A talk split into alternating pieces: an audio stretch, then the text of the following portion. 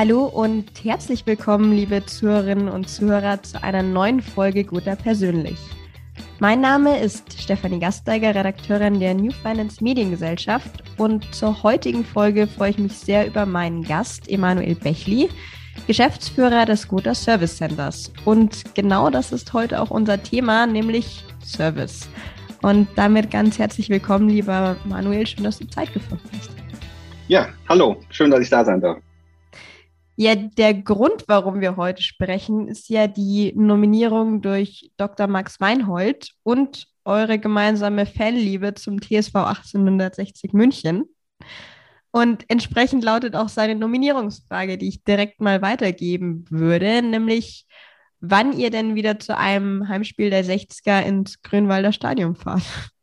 Ja, ich glaube, das können wir recht kurz machen. Jederzeit, lieber Max, jederzeit. Die 60er haben ja den Aufstieg wieder knapp verpasst, aber das erste große Spiel im DFB-Pokal gegen Dortmund steht an. Also ich bin heiß auf die neue Saison.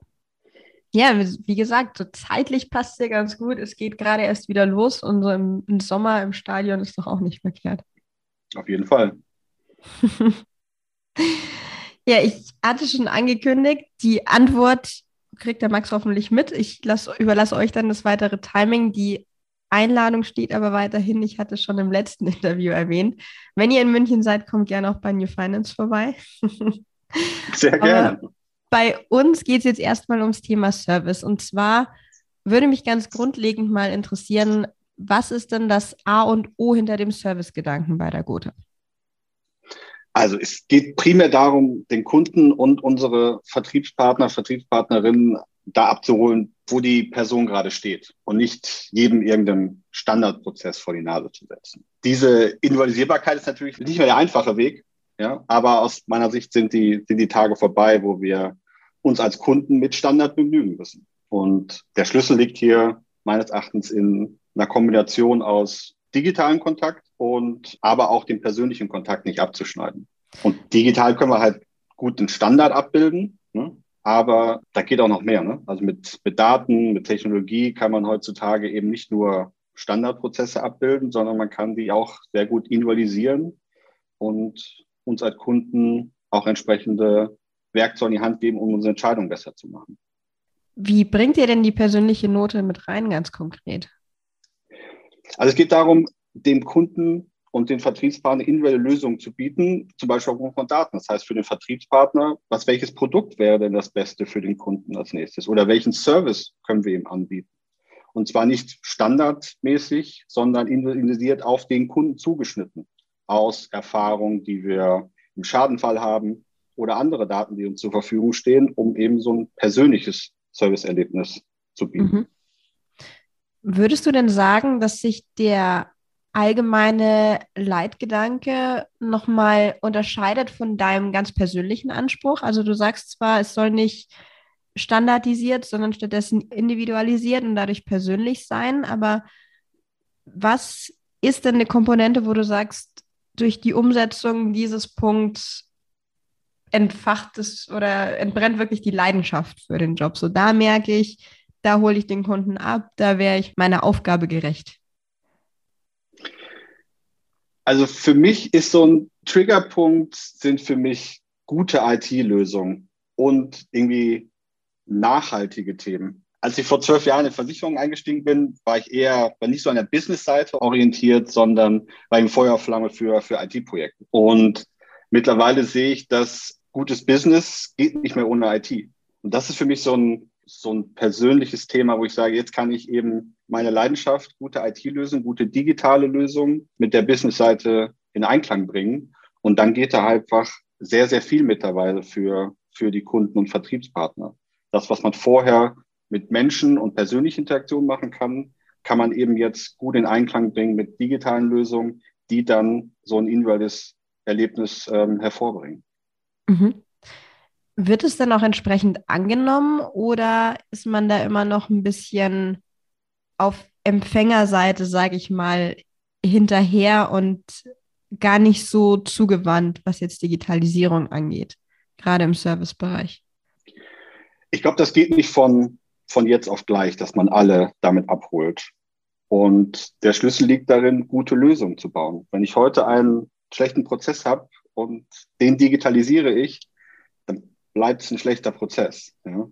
Das heißt, ich muss auch ein, einen Mehrwert bieten durch die digitale Lösung. Ja, das fängt an mit, es geht schneller, ja, aber es geht darum, auch Mehrwerte zu bieten, zu sagen, ich kann einem Vertriebspartner Informationen an die Hand geben, wie er seinen Job besser machen kann. Mhm. Und wenn da der Benefit dann eben für die Person da ist, dann glaube ich schon, dass sich auch digitale Lösungen durchsetzen. Wenn ich aber nicht einen Mehrwert gegenüber dem heutigen Prozess bieten kann, dann ist ganz klar, warum soll ich denn wechseln? Ist es dann wiederum auch ein Beispiel dafür, wie ihr schafft, Vermittlerinnen und Vermittler vom Kunden brillieren zu lassen? Oder welche Qualitäten sind umgekehrt auch Voraussetzungen vermittlerseitig, damit es auch funktioniert, also dass die Servicelösungen dann auch ankommen. Wir haben ja gerade viel von digitalen Lösungen, persönliche Interaktion gesprochen, aber das ist vermutlich nur die halbe Miete. Ich glaube, es beginnt grundsätzlich mit der Einstellung oder Mindset, wie man heutzutage sagt. Ja. Mhm. Bin ich bereit, die extra Meile zu gehen? Oder sage ich, okay, jetzt habe ich eine Anfrage von einem Kunden und Vertriebspartner im Service und die will ich irgendwie schnell abarbeiten. Ja, das ist so das, das Minimum. Aber es geht darum, sich irgendwie in die Person dagegenüber hineinzuversetzen, um dann die extra Meile zu gehen, zu sagen, okay, hier, ich gehe jetzt wirklich einen Schritt weiter und will das Bestmögliche dafür rausholen. Mhm. Und das ist sowohl in der persönlichen Interaktion notwendig, ja, bei einem konkreten Einzelfall, wo ich sage, okay, eine Anfrage, ja, da sage ich nicht nur Ja und Abend, sondern eben versetze mich in die Lage und hole noch was raus und gebe ihnen noch äh, Unterstützung an die Hand. Aber das Gleiche gilt auch für digitale Lösungen, was ich gerade gesagt habe. Wenn ich digitale Lösungen baue, muss ich mich in den Kunden oder in den Vertriebspartner, Vertriebspartner reinversetzen. Was braucht er jetzt, um dann eine gute digitale Lösung zu bauen? Und das ist, das ist unser Ansporn im persönlichen Service als auch in der in den digitalen Lösungen, die wir bereitstellen wollen. Wir wollen Mehrwerte bieten. Und das geht nur, wenn wir uns wirklich in unsere Kundenvertriebspartner hineinversetzen. Mhm. Wie viele Vermittlerinnen und Vermittler würdest du sagen, ohne jetzt eine konkrete Zahl zu erwarten, das kannst du wahrscheinlich auch so nicht beantworten, aber wer ist denn wirklich bereit, die Extrameile zu gehen? Oder ist es vielleicht sogar eher so, dass viele sagen, naja, an und für sich hätten Sie das jetzt gar nicht primär als Intention zu sagen, ich will von vornherein so viel Input bringen oder auch selbst dazu beitragen und verlasse mich dann lieber auf Service Center, aber merken dann, naja, von meiner Seite gehört da auch ein bisschen mehr dazu und machen es dann. Also was ich mitbekomme in der täglichen Arbeit, ist der Anteil sehr, sehr hoch. Ja, also mhm. das sehe ich grundsätzlich, glaube ich, in unserer Gesellschaft, dass heute mit einer großen Leidenschaft in den Jobs gearbeitet wird. Und ich merke das in unserer Industrie auch tagtäglich, dass es darum wirklich geht, das Bestmögliche für unsere Kunden rauszuholen. Ja? Mhm. Und ich glaube, da sind wir, da passen wir ganz gut in, in diesen in diesen Ansatz rein, dass wir eben sagen, nee, wir sehen da nicht einen 0815 Vertriebspartner vor uns, sondern wir sehen den Kunden dahinter und wollen mit dem Vertriebspartner das Bestmögliche rausholen. Mhm. Das klingt jetzt aber so, als würde es gut angenommen werden von Vermittlerinnen und Vermittlern. Ich kann nur sagen, ja. Also mir macht mein Job Spaß und mit den Vermittlern, mit denen ich spreche, der macht ihren Job Spaß. Und wenn es gemeinsam Spaß macht, dann glaube ich schon, dass unsere Service-DNA, die wir rüberbringen wollen, gut angenommen wird.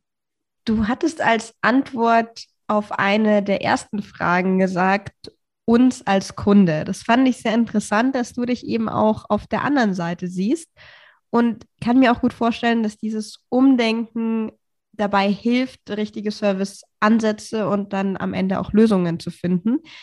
Was mich jetzt aber besonders interessieren würde, inwiefern ändert sich denn der eigene Anspruch an einen Kundenservice, wenn man in einem entsprechenden Bereich arbeitet? Für dich als Privatperson? Also er, er, wird auf jeden Fall differenzierter, würde ich sagen. Ja? Also einerseits weiß man ja, was möglich ist oder möglich sein müsste. Dementsprechend steigt natürlich das Ambitionsniveau, das, das Anspruchsniveau, was ich als Kunde habe an Serviceorganisationen. Andererseits weiß man auch, in welchem M-Korsett ein einzelner Service-Mitarbeiter sein kann. Mhm. Ja? Und dann freut es mich natürlich umso mehr, wenn man mal positiv überrascht wird. Und der Nebeneffekt ist dann, dass diese Dinge, wo ich positiv überrascht werde in der Servicewelt da draußen, die landen dann natürlich im nächsten Meeting intern bei mir auf dem Tisch. mit meinem Team und nach dem Motto, habt ihr schon gehört, wie Firma XY das gelöst hat? Ja, das müssen wir uns mal genauer anschauen. Also ich nehme, ich sauge viel auf, auch in der, in der Welt da draußen und versuche die Dinge auch in unsere Organisation dann reinzutragen. Und gleichzeitig finde ich es dann spannend oder wäre zumindest ein Ansatz zu sagen, naja, jetzt brauche ich mal oder bin ich auf Serviceleistung angewiesen, was ja in der Regel erstmal mit einem Ärgernis einhergeht. Aber man macht was Positives draus. Das ist eine gute Erfahrung am Ende des Tages. Total. ja, dann vielen Dank für die Einblicke zu dem Thema Service erstmal und ganz nach guter Persönlich-Tradition würde ich für die letzte Frage einmal an dich abgeben, nämlich die Nominierungsfrage an den nachfolgenden Interviewgast deiner Wahl. Wen möchtest du denn nominieren und mit welcher Frage? Also ich möchte meinen, ich nenne es mal langjährigen Wegbegleiter Manuel Mandler nominieren. Wir haben zusammen viele Projekte in der Gotha Krankenversicherung umgesetzt und haben uns dabei immer gefragt, bei neuen Themen, wollen wir gerade ein neues Thema eher evolutionär oder revolutionär angehen? Und Manuel ist mittlerweile Gründer des ersten E-Health-Startups der Gotha. Und meine Frage an ihn ist, ein E-Health-Startup während einer globalen Pandemie hochziehen? Evolution oder Revolution? Was ist da die beste Strategie? Oh, ich habe mir gerade so im Hinterkopf schon mal meine eigene Antwort gegeben. Ich bin gespannt, ob die sich dann im Interview bestätigt. Vielen Dank für diese Nominierungsfrage und vor allem vielen Dank für deine Antworten. Danke dir.